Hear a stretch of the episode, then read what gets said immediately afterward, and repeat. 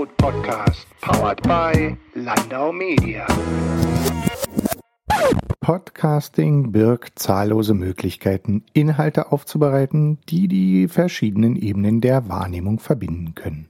Und so widmet sich diese Folge dem groben Begriff des Netzwerkens. Landau Media lud am 24. April 2018 zum Mediatalk München.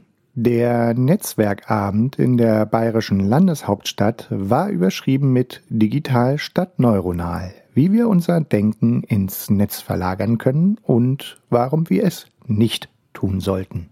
Medienmacher Peter Turi und die Herausgeberin der Wirtschaftswoche sowie Professorin für Kommunikationswissenschaften Miriam Meckel diskutierten darüber, wie analoge und digitale Netze das Zusammenspiel von Menschen, Medien und Marken befeuern könnten. Ein kurzes Fazit. Netzwerk. Das Wort ist so breit in der Begrifflichkeit, dass das Porträt eines Abends nur Ausschnitte liefern kann. Ich hoffe trotzdem, dass diese Ausgabe vom Medienrot Podcast für Sie die Essenz des Abends und seiner Protagonistinnen und Protagonisten einfangen und festhalten kann. Die Hörfunkkollegin Annika Wiesbeck sammelte O-Töne und Stimmen vor Ort ein. Sie zeigen, die Menschen nehmen einen analogen Netzwerkabend über digitale Vernetzung sehr unterschiedlich wahr. Sie äußern sich zu Fragen des Abends und ihre Antworten werden wieder digital in Form eines Podcasts ins Netz gestellt. Verrückt, dieses Netz. Tauchen wir also ein und lauschen Miriam Meckel, Beate Kiep, Uwe Mommert und Peter Turi. Für mich ist das ganz klar der Punkt, dass ich hier heute für mich digitale und ähm, analoge Welt treffen. Ich sehe und treffe hier Menschen, denen ich sonst auf digitalen Netzwerken folge, mit denen ich dort kommuniziere, mit denen ich dort vernetzt bin und die in real life hier auf einen Drink zu treffen, ist eine famose Geschichte, die ich sehr genieße. Beate Kiep, Leiterin der Kommunikation bei Landau Media, netzwerkte also bereits, bevor Miriam Meckel und Peter Turi die Bühne betreten hatten.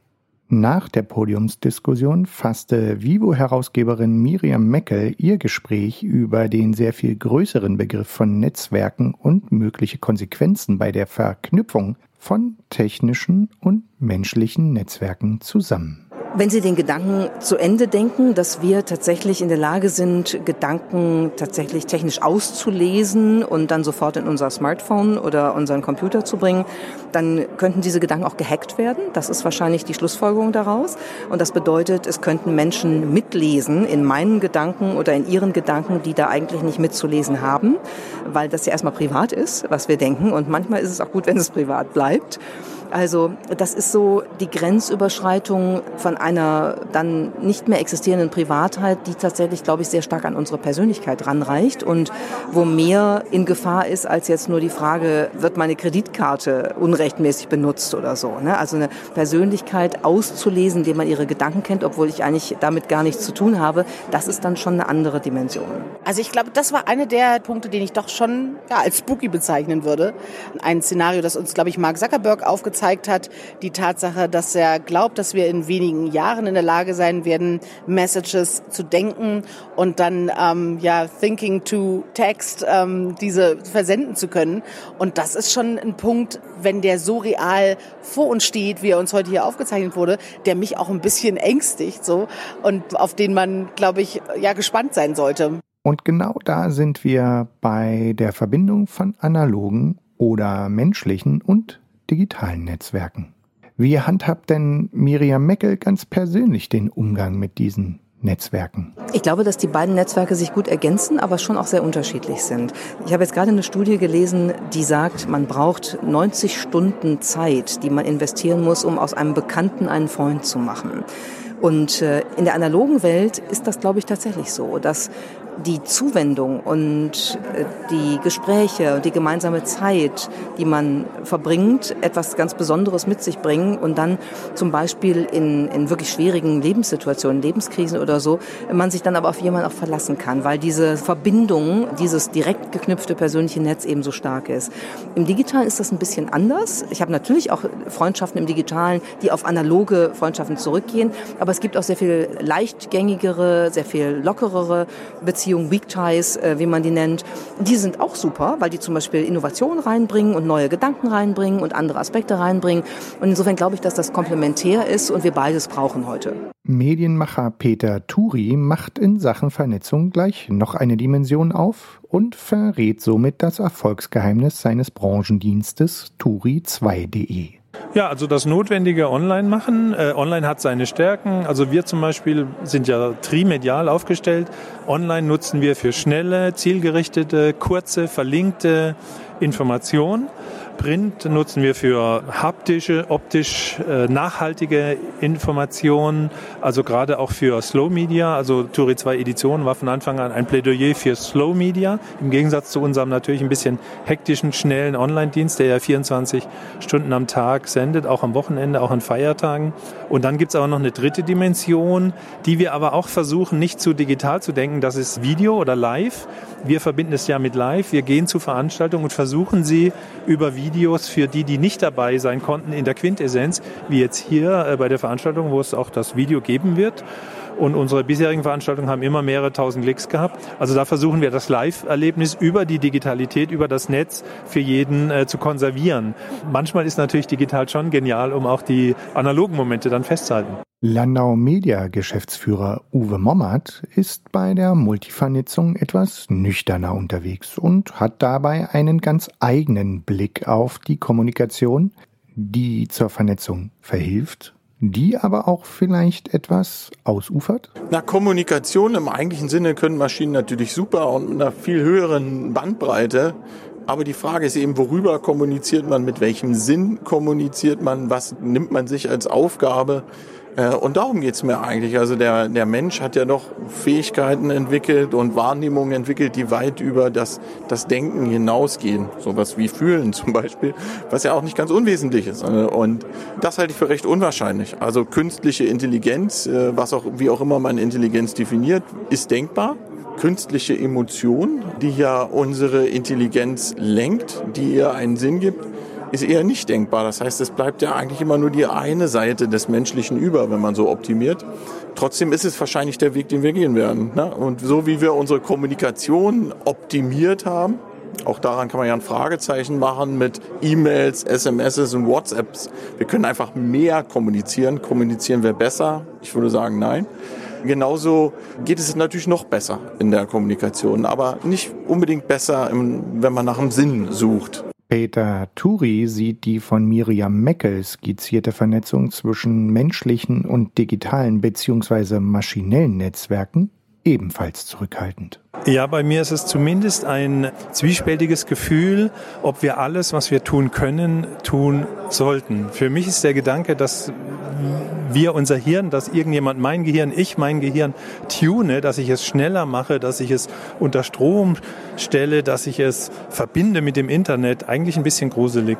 Also so in meinem Leben ist eher so die Erfahrung, dass ganz schnell mein Gehirn schon überfordert ist, dass ich äh, schon einen kleinen Horrortrip habe, wenn ich zu viel arbeite, dass ich nicht schlafen kann. Und dann die Vorstellung, dass äh, jetzt noch ein Wettkampf losgeht, wer noch am meisten sein Gehirn beschleunigt, wer sich schneller verbindet mit anderen. Also ich persönlich bin jetzt natürlich 57 Jahre auch schon alt. Ich suche eher so die Ruhe im Leben und äh, auch so ein bisschen die Nischen neben dem digitalen Wahnsinn, der eh schon abläuft. Und dann die Vorstellung, dass meine Kinder sich vielleicht auseinandersetzen müssen damit, dass links und rechts von ihnen Konkurrenten sind, die noch mit dem gedopten Hirn antreten. Oh, das ist echt gruselig. Da bin ich dann froh, dass ich nicht nochmal 17 oder 23 bin. Für mein Leben gilt also auf jeden Fall die Regel, ich lebe mein Leben so analog wie möglich und so digital wie nötig. Kommen wir damit also langsam von den größeren Dimensionen zurück zu den mehr persönlichen Eindrücken des Abends. Das waren einfach unglaublich viele inspirierende Gedanken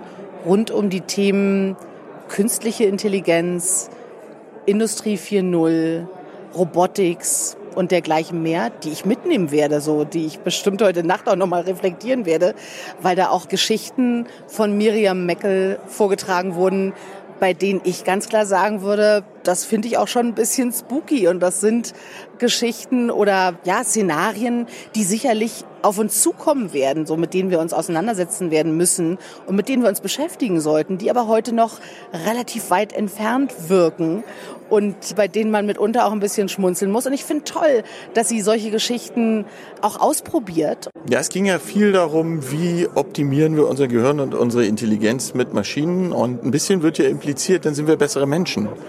Und ich frage mich halt immer wieder, ist der bessere Mensch der intelligentere, der maschinenoptimierte oder gibt es nicht ganz andere Fähigkeiten, die wir optimieren sollten, damit dieser Planet ein besserer wird, das Zusammenleben ein besseres wird? Haben Computer ein Gefühl dafür, was wir eigentlich brauchen und äh, müssen wir das so herstellen? Also äh, mir ist klar, dass diese Optimierung, die vorangetrieben wird von Internetunternehmen und Computerexperten, in diese Richtung geht, weil diese Menschen denken so. Aber was ist optimal? In Bezug auf die Menschheit? Ich bin immer total gespannt, äh, mit wem ich äh, so alles reden kann. Und es gibt eigentlich in der Regel so ein, zwei Begegnungen eines Abends, wo man irgendwas draus mitnimmt und äh, wo ich auf eine Idee komme oder wo es tatsächlich auch einen schönen Folgekontakt gibt. Das, das schaue ich mir jetzt mal an. Ja, das Spannende ist, dass es der Ausgangspunkt und vielleicht auch wieder der Endpunkt von allem ist, die persönliche Beziehung.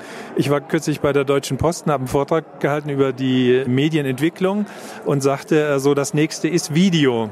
Das wird alles andere disruptieren. Ganz viele Dinge, die wir heute noch mit äh, Buchstaben beschreiben, zum Beispiel Dinge wie Interviews, werden wir in Zukunft mit Video machen. Und dann fragt einer, da Sie immer so vorausdenken, was killt in zwei Jahren das Video? Und dann habe ich gesagt, das kann ich im Moment noch nicht sagen, aber wenn ich drüber nachdenke, denke ich, das Video wird nochmal geschlagen durch die persönliche Verbindung die wir dann, also das persönliche Treffen, die wir dann aber wieder mit dem Video verknüpfen können. Also vielleicht gibt es dann auch das persönliche Netzwerken 2.0, was verbunden ist dann vielleicht mit der Videodokumentation. Vielleicht werden wir Menschen in Zukunft auch über kurze Vorstellungsvideos matchen. Das Schlusswort für diese Podcast-Folge überlasse ich dann doch sehr gern der Professorin für Kommunikationswissenschaften Miriam Mecke. Auf einem ihrer Bücher steht hinten im Klappentext das Netzwerk Unser. Ist das dann doch die Preisung des digitalen Netzwerkens? Das Netzwerk Unser ist eigentlich äh, ja eher eine Ironisierung des Vaterunsers, wo es darum geht, dass wir äh, beginnen sozusagen digitale Netzwerke anzubeten, als sei das sozusagen eine neue, andere Dimension, in der wir irgendwie uns anders verwirklichen können, an die wir glauben und so. Das habe ich versucht damit auszudrücken.